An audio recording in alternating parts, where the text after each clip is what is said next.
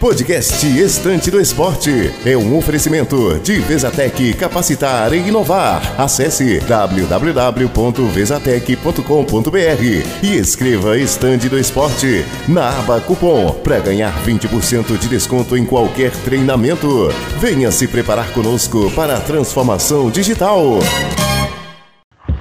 Dia, muito boa tarde, gente amiga, gente que só gosta da gente, gente que não gosta da gente, mas escuta toda semana. Estamos no ar com o podcast Estante do Esporte, o podcast mais inteligente da internet brasileira e também de Malawi. Temos ouvintes em Malawi. Chegamos com mais um episódio para falar de bastante Fórmula 1, para falar de bastante resumo da bola, muita coisa interessante. E para vocês terem cada vez mais certeza que Andorinha só não faz verão. Aqui do meu lado está o Choro, não, Chororó não, Fernando Lima. Tudo bem, meu amigo? Tudo bem, Carlão. Carlão, você falou aí que temos ouvinte em tudo que é lugar. Temos mesmo, tá? Eu, eu tenho um conhecido que está escutando o nosso podcast lá no Japão. E além dele, tem, o, tem jornalistas japoneses escutando o nosso podcast. Eu não sei como, né? Ele deve falar português, deve saber português aí. Mas temos ouvintes em todos os lugares, até na Terra do Sol Nascente. Que Ari... hoje é assunto, hein? É, arigato, arigato. Pois é, pois é, Fernando. E aí, para cada vez mais a gente espalhar para a rapaziada, temos gente famosa seguindo também. Conta pra gente, Fernando, nossas redes sociais. É claro, Carlão, vamos lá. Temos o nosso site que está no ar aí, que é só procurar aí estantedoesporte.com.br. Temos o Instagram, que é só procurar lá Estante do Esporte. Temos a nossa página no Facebook também, Estante do Esporte. E estamos no Twitter também, que lá no Twitter sempre movimentado com muita enquete lá, Carlão. E é só procurar lá o Estante do Esporte ou colocar lá, arroba Esporte Estante, tá? Que você acha a gente lá. Carlão, falando em Twitter, eu hum. vou trazer uma coisa muito interessante. Mas antes, dá uma chamadinha aí no nosso resumo do Pit Stop. É, Vamos começar. Mais rápido do que aquelas paradas do Albon de 1.8. Vem aí, resumo do pit stop. Fórmula 1 bombando, Fernandão. Conta pra nós aí o que você ia contar do Twitter. Ah, eu, eu vi um usuário recente aí, é um usuário, na verdade, né? Ela fez um resumo muito engraçado do, do, do, do GP da Emília Romana, né? Que aconteceu, né? Eu, eu achei tão engraçado que eu falei, nossa, eu vou comentar isso no podcast. Que o nome dela é Melina, né? Hum. Não sei se é nosso ouvinte, mas ela é nossa seguidora no Twitter. E ela falou assim, né? Gasly ganhou o coração dos brasileiros. Max merecia pódio. Kvyat hum. e Albon brigando a briga eterna. Sim. Pisquei com fora. Leclerc com dor nas costas para carregar a Ferrari. Ferrari deu Mimo para o Vettel com pit stop de 30 minutos. Kimi deu 300 voltas. Russell pedindo desculpa. Magnussen fora por dor de cabeça de tanto procurar emprego. Kvyat P4 tomou vodka no café da manhã e ligou o modo turbo. E Mercedes mais um título na conta. Eu achei muito legal o resumo que ela fez do Grande Prêmio. Mas ela... a gente nem precisa não, pode, pode pular o assunto. Ela resumiu tudo, né? Ela resumiu e, e não esqueceu praticamente ninguém. Para falar a verdade, ela não citou o Latifi, que também, se citar ou se não citar, se correr com 19 com 20 não muda a vida de ninguém, né? E o Grosjean que foi punido lá no final, né? Mas foi muito bem citado aí a Melina, é isso? É isso mesmo, Melina. É, a Melina. Mas, Fernandão, vamos falando já do, do grande prêmio da, da Emília-Romanha, né, no circuito de Imola. Se eu disser para você que eu fiquei decepcionado, eu estou exagerando. Eu já esperava uma corrida morta. Você pensa, esperava mesmo? Principalmente depois da declaração do Hamilton, que ele deu na, após o treino classificatório, que disse que ia ser uma procissão? Na verdade, eu esperava até antes dessa declaração, igual você também, porque o circuito de Imola já é um circuito bem travado, né? Então eu já imaginei que não ia ter tanta oportunidade assim. Só se acontecesse um grande acidente, ou um grande bandeira vermelha no meio da prova, mas a gente viu que assim, foi, teve coisas que eu vou eu até coloquei na matéria que vai sair, vai no ar hoje lá no site, é que a bruxa ficou solta no final da prova, né? A gente teve o Halloween na, no sábado e a bruxa ficou solta só no domingo, né? Mas foi uma prova bem monótona mesmo, né? Até ter esses acontecimentos estranhos que aconteceram, né? Até ficou meio estranha essa frase, mas foi isso mesmo que no finalzinho que a gente teve uma bruxa meio solta ali que aconteceu várias coisas ao mesmo tempo, né? É, eu, eu tava até vendo uma conta do Twitter que sempre coloca uma time-lapse da, das corridas da primeira até a última volta em 8 bits. Né? Eu não lembro agora qual é a, a conta. E da primeira até a 53 praticamente nada, a não ser as paradas no pit, né? As paradas no, no, nos boxes é que movimentaram. É uma corrida fraca, é uma corrida ruim, mas aí temos que pensar o seguinte: exaltem Lewis Hamilton. Porque quando Bottas parou, ele deu a ordem para a equipe: não me para agora. E o cara começou simplesmente a volta rápida atrás de volta rápida. É claro que ele parou quando houve o safety car virtual e voltou na frente. Porém, eu acredito que se não houvesse safety car virtual, ele, se não voltasse na frente do Bottas, ele voltaria dentro da casa de um segundo e o Bottas na reta fácil. Eu acho que que fácil, então, não é nem sorte de campeão. Ele foi inteligente, né? Vamos chamar de inteligência de campeão. Foi para cima. Enquanto os dois pararam, ele começou a rasgar, fazer vantagem, vantagem, estava de pneu amarelo, os outros dois de branco. E mostrou porque é um dos maiores de todos os tempos. É, eu concordo com você, né? O, o, o Bottas, a gente até meio que criticou nas redes sociais ali rapidamente ele, né? Muita gente estava criticando, né? Corrigindo é, sobre o, o, a queda de desempenho dele no meio da corrida. Mas, né, foi encontrado depois também um pedaço de asa do, do Vettel no carro dele, né? Então é meio complicado, né? Tipo, isso atrapalha muito o rendimento do carro, né? Completamente. Completamente. Mas para mim, para mim mesmo ficou, eu achei algumas coisas estranhas, como o pneu estourado do Verstappen, né? Que eu não entendi. Sniper. É, eu, eu, imaginei também. Eu imaginei aquele sniper que tava ali mirando no Gasly que nem precisou, né? Que acho que foi a decepção para todos os brasileiros foi o Gasly saindo rápido da prova, né? Com problemas no, no motor. Mas quem acabou vendo o pré, na, que não é transmitido pela Globo, infelizmente, né? É, os mecânicos já vinham mexendo no carro, né? Então já estava com problema desde antes da largada. Então é, o Gasly já era uma peça quase fora do, do Grande Prêmio. Agora, em questão assim do da analisar o Grande Prêmio em si, eu não vi nada muito absurdo, além do bela corrida do Ricardo novamente, que o Ricardo está vindo muito bem, colocou a Renault na, na terceira posição do campeonato agora, né? Então a Renault vem mostrando ah. uma, uma força aí no finalzinho, né? E, de novo, uma corrida do Leclerc carregando a Ferrari do jeito que ela tá, né? Uma corrida ótima do Raikkonen, mas o Raikkonen precisa parar para trocar pneu, então acabou caindo, né? Na, na, nas posições por causa da parada, mas vinha muito bem. E o lamentável acidente do Russell, que foi aquilo lá, parece que é aquele. Parece que você estava jogando. Parece aqueles iniciantes jogando videogame sem controle de tração, né? Aí você vai dar aquela acelerada, o carro roda do nada, né? Foi, foi. Foi juvenil. É, eu destaco isso aí, as mesmas coisas que você, né? O Leclerc mostra que é piloto grande, né? Ele não mostra que ele é um piloto bom, em boa fase, vai vencer o outro, não. Ele mostra que é um cara capaz de fazer coisas grandes.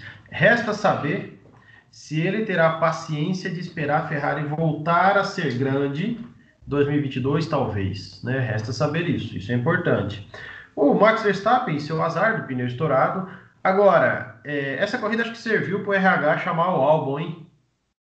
Porque quando o Max fura o pneu, a esperança de ponto era ele. E aí, e aí já foi. É, é o Albon tá, tá tendo um eu não sei se é má sorte. Para mim, na minha opinião, já deixei bem claro várias vezes. Para mim, ele não é um piloto com qualidade para estar tá correndo ali. Ele fez grandes provas, fez grandes provas, como o Kivet fez uma grande prova, mas não significa que ele é um piloto de excelência absurda. Então, cara, eu acho que assim é, é eu acho que tá concordo com você. Eu acho que o RH já deve ter chamado ele lá para falar que a, a, a o, o seguro-desemprego dele tá pronto, né? Ah. Que isso aproveitando, né? Como a gente ainda tem um podcast para falar sobre as apostas para o GP da Turquia, né? já me chama aí uma, uma outra questão aí do, do nosso tópico aí. Sair da Fórmula 1. E para onde, Carlão? Qual categoria seria melhor? Porque assim, recentemente a gente viu o Magnussen, o Grosjean, a gente tá, vem, tá quase, ou na esperança do Albon, a gente tava na esperança do Giovinazzi, mas teve a renovação lamentável, na minha opinião. É, para onde você acha que é mais legal? Porque o Grosjean falou que tá, já tá vendo uma, vaga na Indy, que eu, que eu acho que talvez seja a melhor alternativa quando você sai para Fórmula 1, né?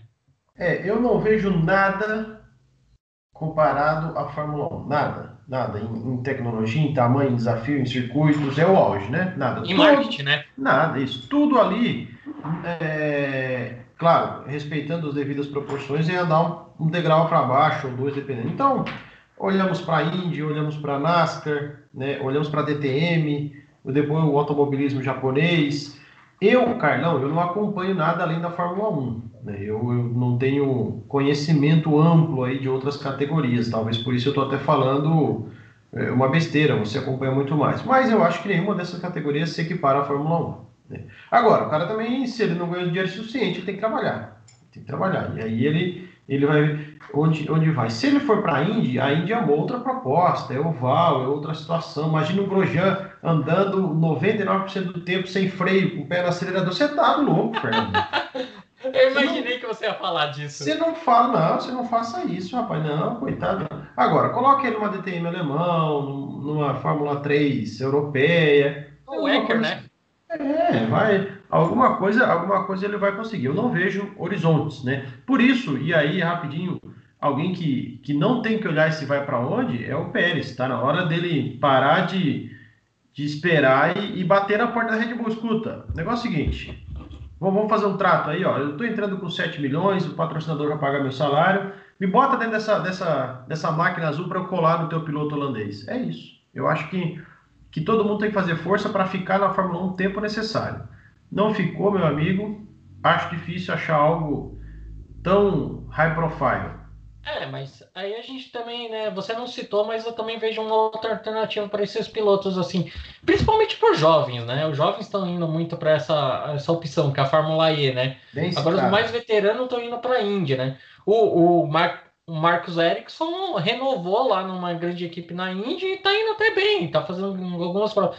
E, e, você comentou sobre os ovais, mas hoje em dia a Indy tem quase 80% de prova em circuito misto, né? Ou circuito de rua. Os ovais caíram muito na categoria para tentar trazer mais a, essa, essa gama de pilotos, né? E o Marcos, o Marcos X, oh, Marcos Ericsson, uhum. se não falha a memória, ele acho que no primeiro ano dele na Fórmula Indy, ele não correu no circuito oval, né? Que ele tinha um substituto para correr nos ovais. Que acontece muito isso quando o piloto não tem tanta experiência, né? Na categoria. Então tem essa, essas opções aí, né? Mas o importante aí, volto a dizer, que a gente vai ter um grande piloto ano que vem, que vai estar tá lá com a esperança do Carlão, que o Carlão já falou que ele vai tirar o, a, uma mata do Lewis Hamilton, Fernando Alonso. Ele vai descambar. Eu tava vendo a corrida ontem e eu não quis pro Twitter, mas eu pensei assim, que pena. Tudo que o Ricardo tá reconstruindo, o Alonso vai. Blá, blá, blá, é, é, é, de novo, até para fechar a parte do automobilismo, eu não acho o Alonso um piloto ruim. Nunca. Eu acho ele muito bom, eu acho ele ótimo. Ponto. Só que o Alonso tem um grande problema. O Alonso é o Ibrahimovic da Fórmula 1 sem ser a estrela que é. Simples. Né? O Ibra é o cara que tem 39 anos, fala e se garante. O Romário era isso. O Alonso fala e reclama. Ah, ele é bicampeão do mundo. Caramba, 15 anos atrás o Carlão tinha 6 anos de idade. Também não, né, Fernando? Mas tudo bem. Né? É, então, assim, era outra geração. Ah, o Kimi também é campeão. 2007, faz tempo. Muito tempo. Eu acho que é a mesma coisa, vou de novo usar uma analogia do futebol. Alguns anos atrás, não sei se 2015 para cá, o Flamengo contratou o Carpegiani, que foi campeão do mundo com o Flamengo como, como treinador em 81. É só uma lembrança aí que eu quero citar. Passou. Vai, Alonso, vai se aposentar, vai, vai nas touradas, vai comer Ramon. Mas para de encher o saco do, do, da Fórmula 1, porque eu acho que ele vai destruir o trabalho do, do Ricardo sim. Ô, ô Carlão, para encerrar, é, Lewis Hamilton. A Mercedes aceita um ano só ou força ainda mais o contrato e pode perder ele? Se eu sou a Mercedes, eu eu estava lendo uma matéria sobre Toto e ele hoje. Fica com os dois até o final do ano que vem, depois vende a, a unidade desportiva de Fórmula 1, porque tem comprador interessado, e vai tocar sua vida. Já quebrou todos os recordes, vai, vai atingir oito títulos consecutivos, né? Fez sete ontem, vai atingir oito ano que vem. Hamilton deve ganhar os dois próximos e aposenta. Agora, eu pergunto: se você é diretor da Mercedes, Hamilton aposentou, você tem dois caras ali na mão, Verstappen ou Leclerc, e aí? Ah, sem dúvida eu vou pro Verstappen. Gosto muito do Leclerc. Acho que o Leclerc vai ser um piloto até melhor que o Verstappen, mas eu acho que para manter um campeão mundial, eu colocaria o Verstappen, porque o Verstappen acho que tem mais garra para ser campeão mundial agora. É, é, é, não sei. Eu tô achando que ele já tá um pouco afobado. Eu acho que ele tá voltando a ser um pouco afobado, mas veremos. Fernandão, vamos sair da pista mais rápido de novo do que o RH que chamou o Albon hoje já para conversar. É, e vamos falar do resumo da bola. É, Carlão, no resumo da bola, a gente vai começar falando sobre um giro na Europa, né? Recentemente tem até essa, essa matéria que está surgindo sempre na semana aí no, no, nosso site, né? Falando sobre o, o que está acontecendo nas principais ligas, né? E eu queria aqui trazer para você um, um, fazer uma pergunta para você, né? Qual time que você acha que está surpreendendo agora nesse começo das ligas europeias? E qual que é a, a sua maior decepção aí nessa liga europeia? Ó, eu vou citar duas surpresas para mim. A primeira, a principal, eu chamo Sassuolo na Itália. Essa para mim hoje é a principal surpresa. O time é segundo colocado atrás do Milan, não perdeu ainda, né? São quatro vitórias, dois empates. Teve uma tabela difícil, bateu o Napoli e parece que é um time que deve brigar. Eu acho que não vai brigar por Champions, uma hora vai cair de rendimento, mas vai incomodar lá em cima. Menção honrosa ao líder do Campeonato Espanhol. Real Sociedade liderando o Campeonato Espanhol com oito jogos, obviamente tem um a mais que o Real Madrid, mas está lá em cima. Se tem uma ideia, Barcelona é o décimo segundo com oito. Então, Acho que esses dois times, para mim, são os que mais surpreendeu. Eu poderia até pensar no Everton, né? Só que o Everton já roeu a corda. Começou bem, foi encontrar o Liverpool pela frente já era. O Leicester, com a vitória de hoje, é segundo na Inglaterra. Mas o Leicester eu acho que já não é mais surpresa para ninguém. Eu acho que o Leicester já passou ao patamar de time grande inglês, sim. Não gigante, mas dos grandes ingleses, sim. Então eu acho que as minhas surpresas são essas. Agora, se você me perguntar a decepção, o Barcelona e o Manchester United. Os dois, para mim, decepcionam essa temporada. O Barcelona, apesar de eu gostar do Barcelona, eu não digo torcer, mas eu gostar muito mais do Barcelona que Real Madrid, eu quero sim uma temporada ruim. Talvez não pegue nem vaga da Champions para entender que o que fizeram com o Soares, trazendo Koeman e companhia limitada, foi um erro. Experiência com treinador holandês eles já tiveram, né? E sabem no que que deu. É. Complicado, complicado isso. Eu, eu acho que eu colocaria nessa, nessa questão de decepção, colocaria o Schalke 04, que é um grande clube alemão que está passando por muita dificuldade, né? E eu acho que o United, eu acho que ele está meio ruim no campeonato inglês, mas na Champions ele está vindo bem, né? Então não sei se ele chega a ser uma grande decepção para mim. Barcelona, eu concordo com você, mas eu acho que assim, em, em, times que surpreende, eu concordo plenamente com você com o Sassuolo, cara. Eu, tenho visto o campeonato italiano, que acho que é o campeonato europeu que eu mais gosto. Tô tendo essa oportunidade que acho que as, as emissoras assim, voltaram a se interessar por causa de Cristiano Ronaldo aí, fase boa do Ibrahimovic, tá transmitindo esse campeonato que eu sempre gostei, né? Então eu acho interessante.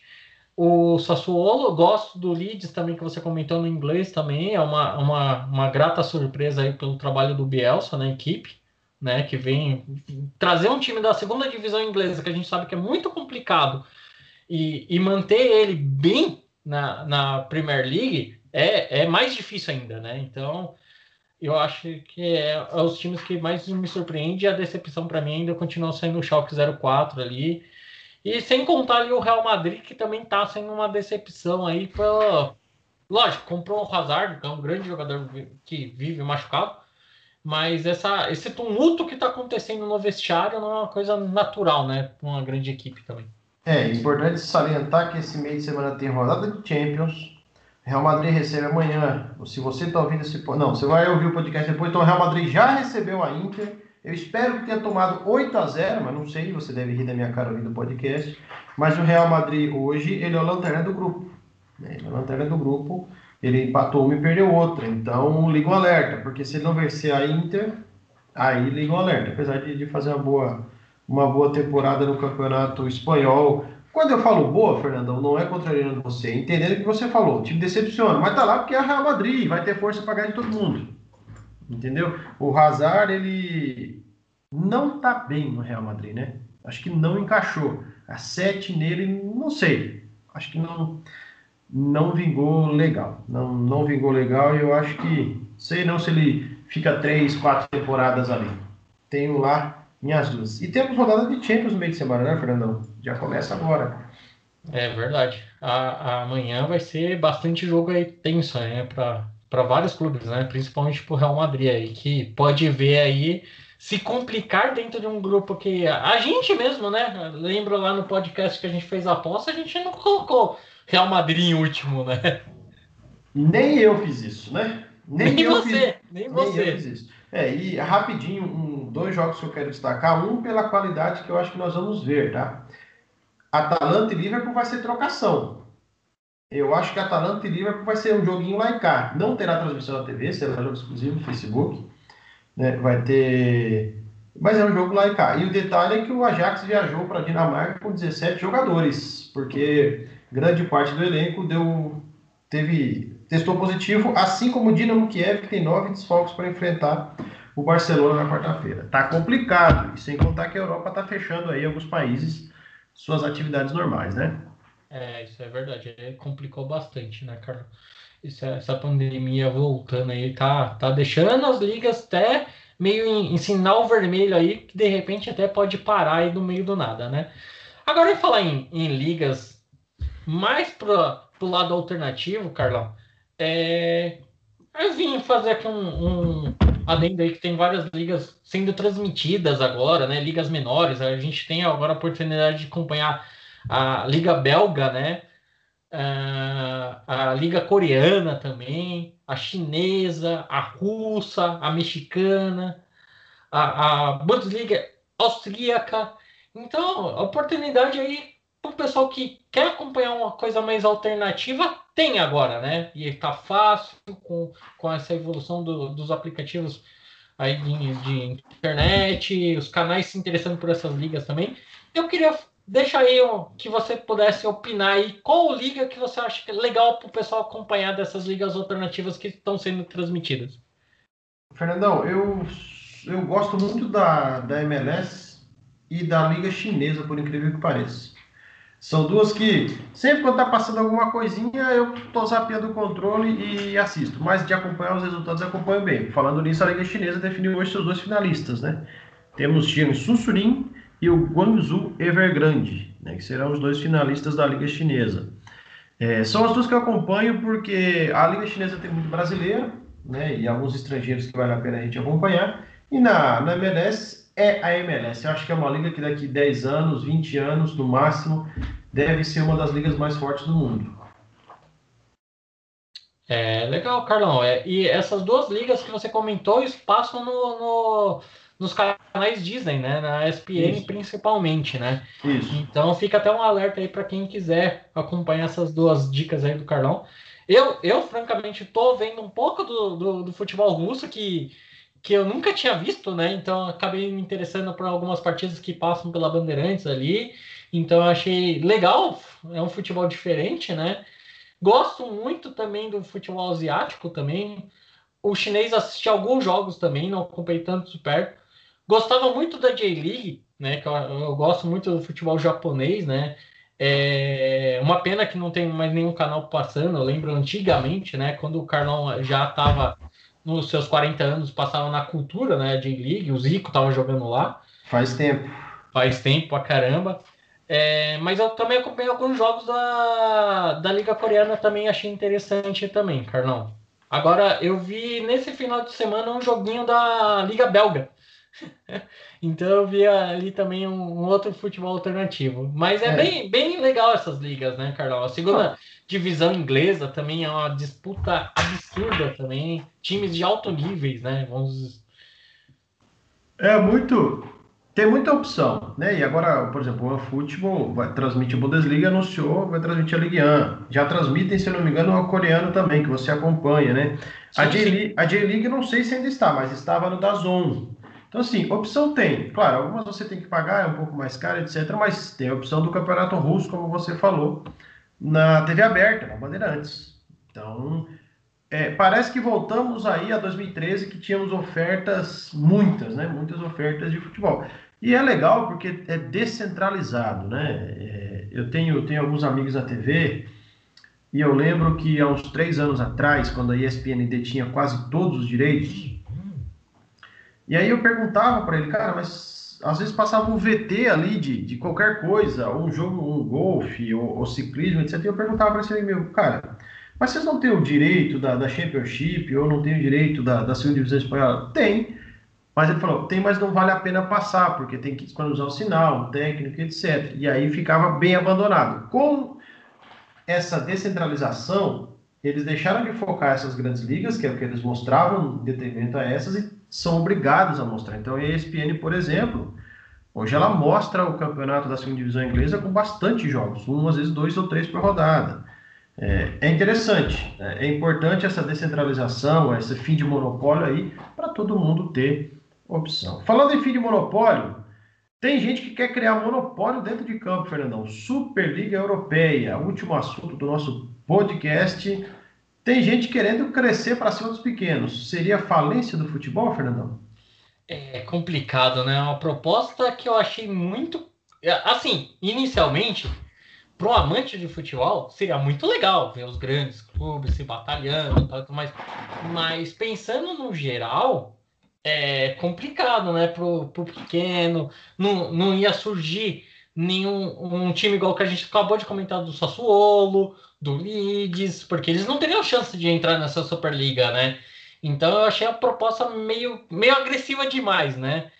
Então eu acho que não, não, não, não aprovo, mas que eu acho interessante, mas eu não aprovo nesse exato momento. Eu não sei qual é a sua opinião sobre. É, eu, eu não vejo com bons olhos, não. Eu não vejo com bons olhos porque você dá mais dinheiro, mais poder, mais visibilidade, mais marketing, mais público para quem é grande. E o pequeno fica totalmente de lado, entendeu? É, eu não vejo com bons olhos, não. Eu acho que é necessário ser respeitado aí a, as questões dos países, né, as divisões políticas, as divisas políticas, perdão, a exceção aí que a gente vê, claro, Swansea, Cardiff na Inglaterra, Vaduz na Suíça e talvez alguns outros detalhes. Mas uma Superliga não é legal. Não é legal. Acho que centralizaria demais a, a, a audiência do futebol para essa Superliga e desvalorizaria demais. Então eu penso o seguinte: imagina um campeonato espanhol sem Real Madrid, sem Barcelona, por exemplo, como ficaria o direito de TV? Entendeu? Como ficaria o interesse do público? Difícil. Não é concordo. É complicado, né? É complicado. Eu, eu acho que assim, nesse exato, exato momento, né? Eu acho que aí é uma, mais uma briga política que qualquer outra coisa, né? Porque parece que a FIFA aprova e a FIFA quer ir contra a UEFA por causa que o presidente da UEFA pretende ser presidente da FIFA, aí começa a politicagem por fora, e aí vem dinheiros e dinheiros ah, nesses patrocinadores que querem criar essa Superliga, né? Eu acho que não, não é legal, eu acho que aí é um caminho, como você falou, vai desvalorizar muita outras coisas que a gente acabou de citar, né? Tanto futebol alternativo aparecendo aí para a gente acompanhar, que é legal, que tem, tem competitividade, e a gente não, não, Eu acho que surgindo essa Superliga, a gente vai acabar dando todas as atenções para ela, né? Eu até falo que acho que uh, não precisa se criar uma Superliga se você já tem uma Champions uma Champions tão disputada, uma Euroleague tão disputada, sabe? Eu acho que são competições bem legais e, e ainda vão, vai surgir uma outra competição além da Euroleague, né? É, então é, é, tem agora é, a conferência, essa terceira liga que vai surgir para para os times pequenos da Europa, né? É, é, fugiu o nome. É, Europa Conference League, alguma coisa assim. Mas eu, eu penso igual você, eu acho que não é, não é o caso agora pensar nisso, porque tudo é viés político. É exatamente isso que você citou, né? Um tem interesse no cargo do outro, o cargo do outro no interesse do um, e assim começa a, a, politicagem, que a gente sabe que tem, que é necessária no futebol até certo ponto, mas que não pode se sobressair aos interesses esportivos. Acho que não é, não é negócio. Certo, Fernandão? É isso aí, Carlão. É como diria o Alex Ferguson, né? Que ele comentou sobre isso aí, né? Ele falou que isso aí é uma, uma ideia guiada pelo dinheiro. Total. Aí, cara, tem, tem um cara que conhece mais futebol que esse cara? Acho que não, né? Nem eu você conhece tanto bem quanto ele. Fica uma, uma dica aí de livro, do livro dele que eu li, o único sobre liderança. Liderança de Alex Ferguson, é meu livro de cabeceira. É, até citei no vídeo meu do Podcast esses dias, é de cabeceira, faz tempo que eu não abro ele, mas até a metade eu li, talvez eu teria que voltar a ler de novo. Fernandão, vamos embora? Vambora, Carlão. Hoje a gente passou do horário, a gente tá gravando bem tarde aqui, né? O pessoal já tá quase matando a gente, né? E eu ainda tenho que revisar a matéria da redação ainda. Não, revisa aí, depois a gente toma uma tapioca no bar de Juarez ali do lado ali, tá tudo certo. Fernandão, passa a rede social pra rapaziada aí. Beleza, gente. Não esqueçam de acompanhar o nosso Twitter, que é Esporte Estante, tá? Ou coloca lá Estante do Esporte. Nosso Instagram, Estante do Esporte. Nossa página no Facebook e também o nosso site, né? Que é só acessar estantedoesporte.com.br. Lá você vai poder ver várias coisas, o resumo das pistas, matérias, um giro pelas principais ligas e, se não falha a memória, quinta-feira entra no ar a matéria já da terceira rodada da Champions que a gente está acompanhando de perto lá. É, é bom acompanhar de perto mesmo. Vou indo nessa também, eu sou Carlos Salvador, arroba Carlos Salvador, em qualquer lugar que você colocar e você vai me achar, inclusive no Serasa. Então é melhor nem colocar para deixar tudo quieto. Fernandão, um abraço, meu querido. Termina a matéria que espero no dar de baixo para a gente comer aquela tapioca marota ali. Beleza? Falou, gente. Tchau, tchau. Falou.